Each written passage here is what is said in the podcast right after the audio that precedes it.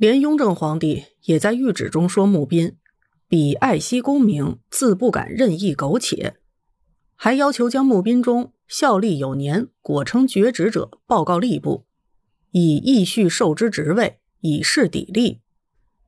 也就是说，师爷做好了，兴许还能谋得正式编制。清朝的名目公子斋自称，道馆以后，足不出户庭，身不离机席，甚往来，所以远武慢；借应酬，所以绝营求。而自早至三更，不时有片刻之暇，以期无负于己者，无负于人。汪辉祖则说自己当师爷的时候，所主者凡十四人。性情才略不必尽同，无不磊落光明，推诚相与，始终契合。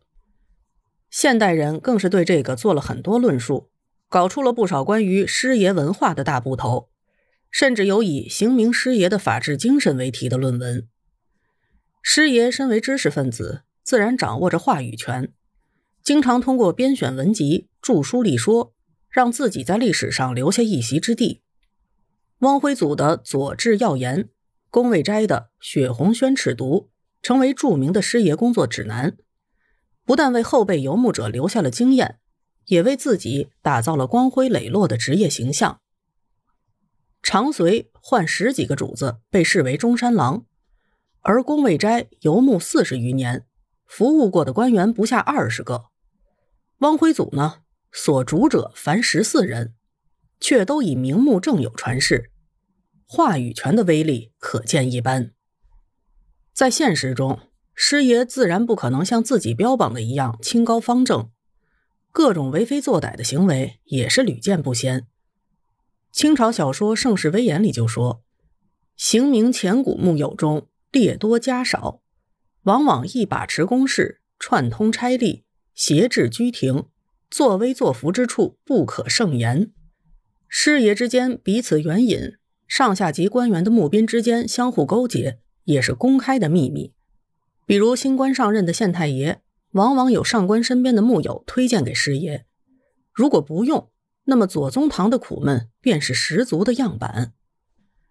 有了长随听命跑腿办理杂物，有了师爷出谋划策专业咨询，这县太爷是不是就能安心做官了呢？放在清朝全盛时期，或许可以；到了道光和咸丰年间，外有洋人入侵，内有民间暴动，县太爷呀，可不是那么好当的。清朝的军队，一个县往往只住着一个把总，几十个兵，还不听县太爷的使唤。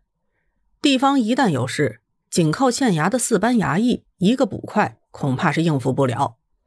这时候。就需要武装临时工来摆平局面，在清朝称之为团练。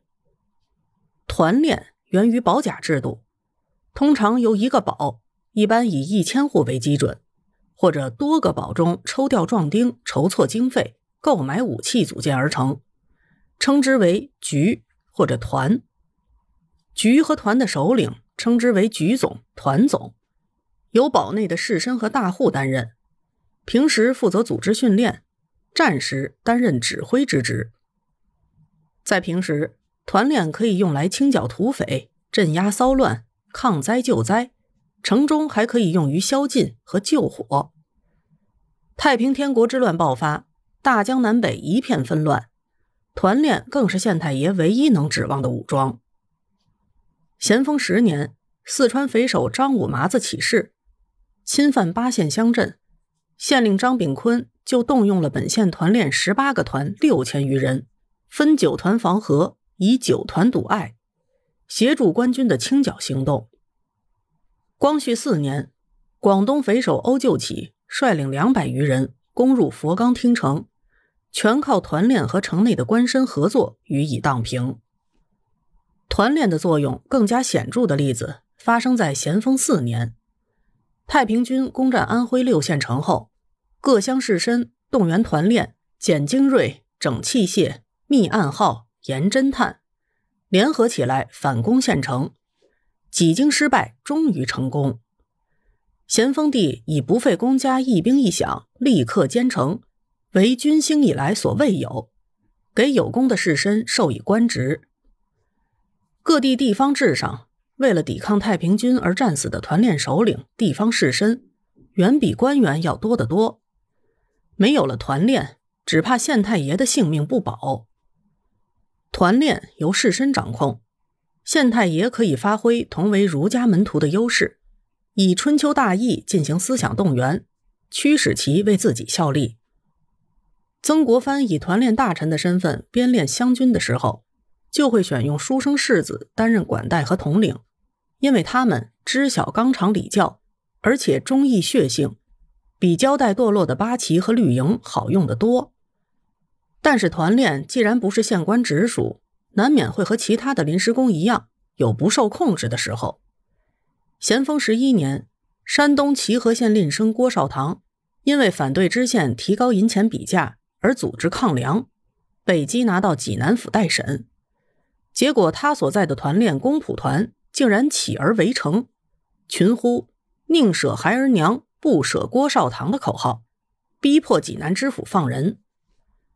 毕竟团练是以乡试为基础组成的临时性武装，和县太爷之间并非如长随一般的人身依附关系。他们有自己的利益、自己的想法。知县如果运用得当，的确能使处理地方事务如虎添翼；但是如果关系闹僵，可能会玩火自焚。在所有的临时工中，团练堪称最危险的一种。清王朝覆没以来，长随、师爷、团练已经随着社会的变革，不再存在于地方行政体系之中了。